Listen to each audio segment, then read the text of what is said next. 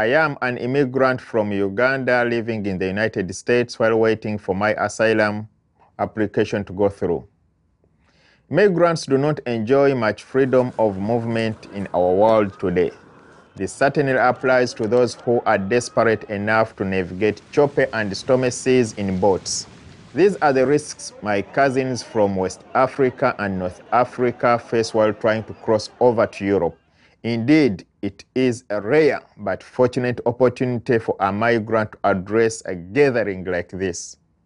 But this also signifies what often is missing in the global debate over refugees, migrants, and immigrants voices of the disenfranchised. Citizens of many host countries, even those that previously welcomed newcomers, are uneasy about the rising numbers of individuals coming into their countries.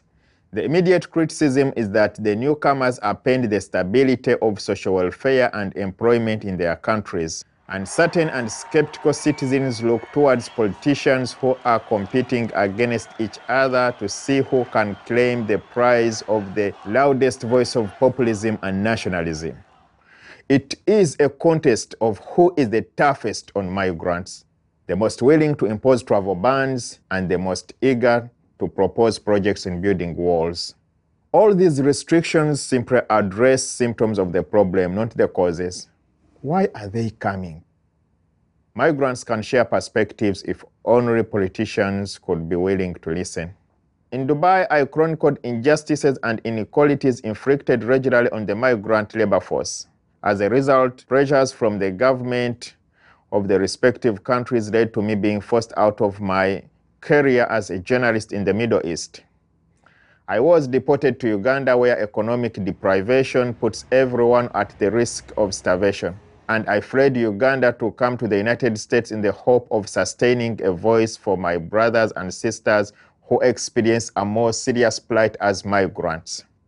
My father told me he was not happy about me writing a book that risked deportation and unemployment.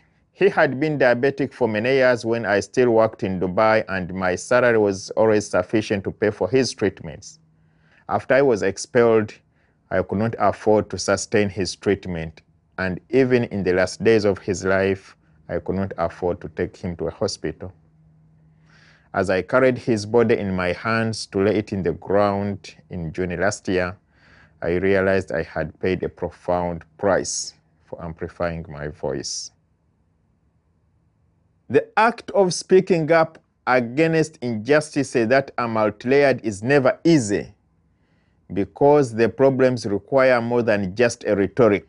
So long as gold mines, oil fields, and large farms in Africa continue to be owned by foreign investors and those vital resources are shipped to the West, the stream of African migrants will flow continuously.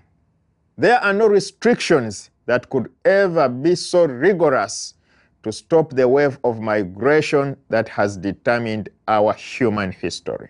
Before border patrols can be tightened and new visa restrictions imposed, countries that have long received migrants should engage in a more open discussion.